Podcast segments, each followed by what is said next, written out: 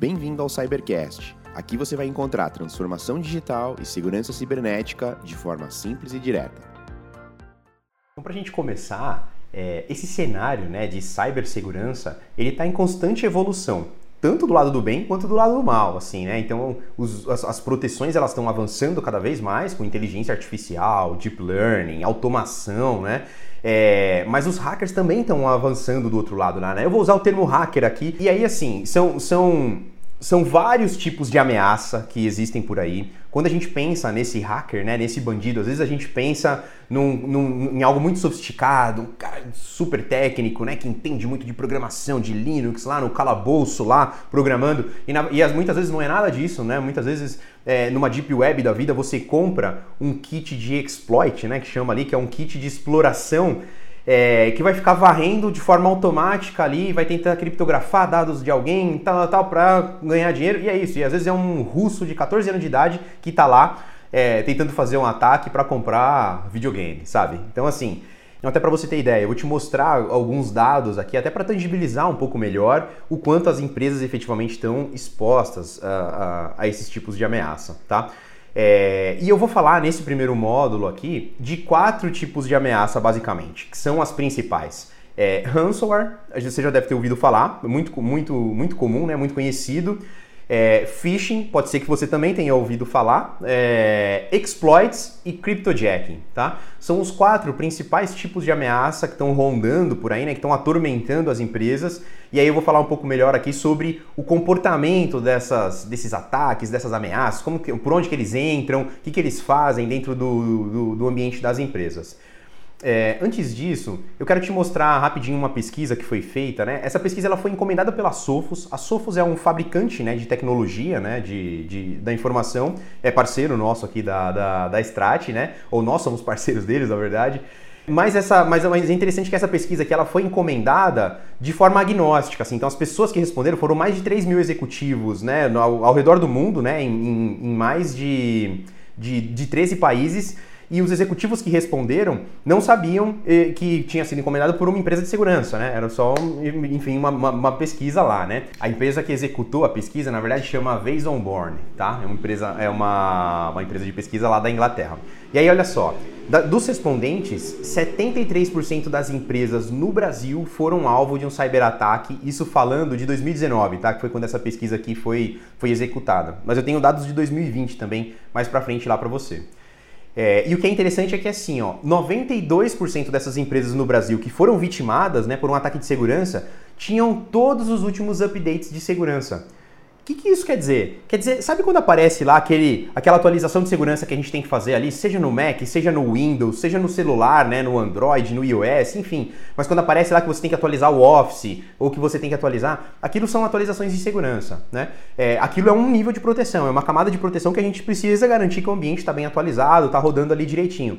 Só que olha só, 92% das empresas que foram vitimadas estavam com tudo atualizadinho. Então, assim, só estar com o ambiente atualizado não resolve, tá?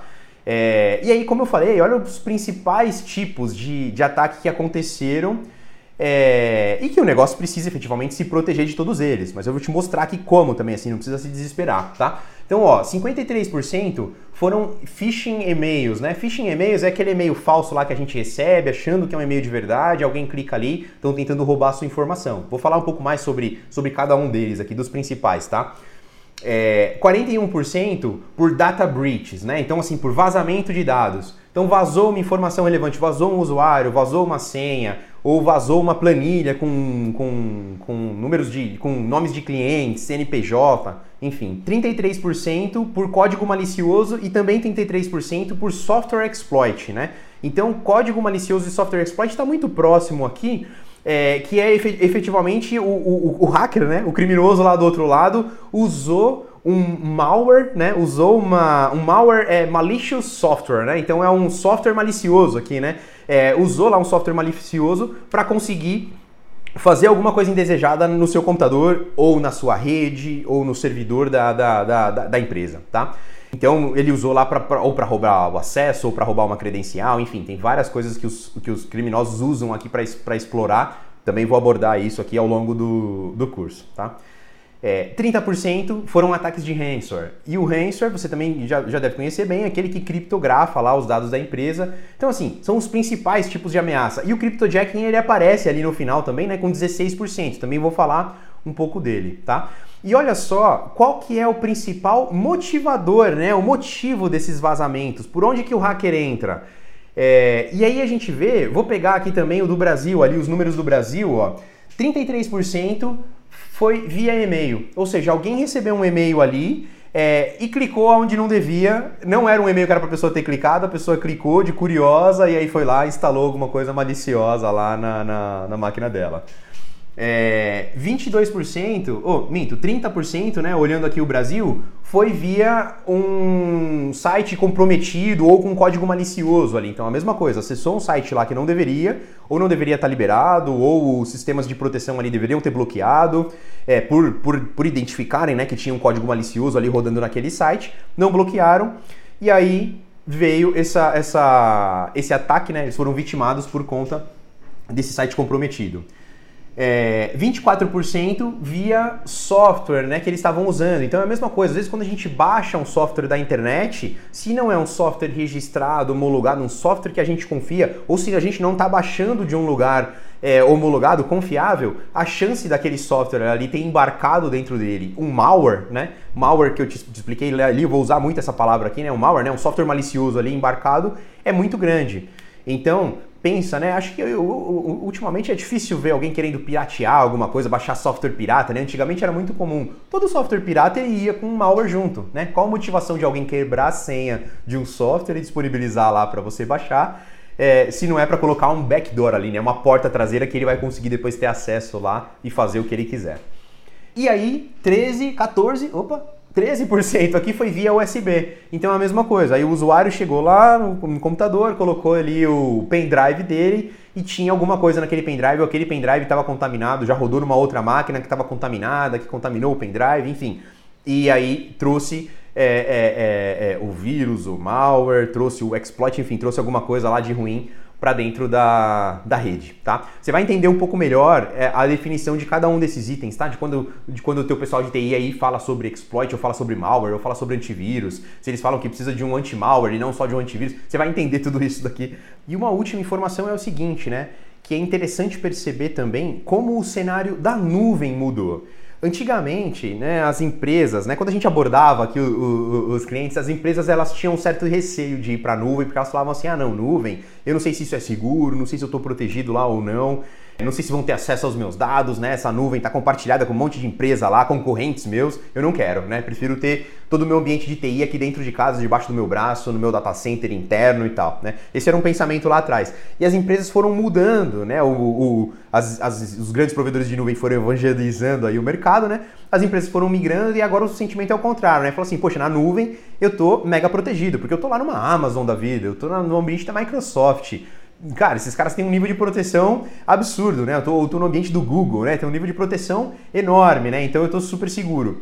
E aí o que, que acontece? Mesmo num, num, ambiente de nuvem pública, né, que é, é, Microsoft Azure, AWS ou Google Cloud Platform, você precisa ter proteções e precisa estar com ele bem configuradinho, porque senão você também vai ser vai ter uma exposição lá, você também tem uma ameaça que vai explorar aquilo. E aí, olha só, 70% das organizações usando nuvem pública sofreram algum tipo de incidente de segurança nos últimos 12 meses. Então você vê só como, como, como faz sentido? Como, na verdade, o fato de você estar na nuvem, você não está protegido, né? A não ser que você tenha os, as proteções adequadas ali para sua, sua nuvem. É, dos respondentes aqui também disseram né, que segurança de dados é a maior preocupação das organizações que usam nuvem pública, então as, as empresas têm essa preocupação. E 33% das empresas que, que sofreram algum incidente de nuvem, né, de vazamento de dados na nuvem, tiveram suas credenciais roubadas. Você vai perceber também aqui ao longo desse curso que é importante a gente proteger cada estação de trabalho, cada endpoint, cada funcionário que está trabalhando remoto dentro da casa dele. Porque às vezes aquele funcionário ele tem acesso a essa nuvem e aí roubaram a credencial dele e já era, roubaram o acesso da sua empresa lá na, na nuvem. Então a gente tem que garantir que esse cara lá também está tá bem protegido, tá? E 66% das organizações que estavam usando a, a nuvem pública tinham alguma brecha por problema de má configuração. Então é aquilo, tava usando tudo bonitinho, tava implementado lá antivírus, firewall, tudo tal, mas tinha alguma má configuração que gerou uma vulnerabilidade e fez com que essas empresas aqui também ficassem é, é, vulneráveis, né? pudessem ser, ser exploradas. Então agora eu vou te falar um pouco, um pouco melhor sobre essas quatro principais ameaças, como que elas se comportam, tá? Que é o phishing, o ransomware, o exploit e o cryptojacking.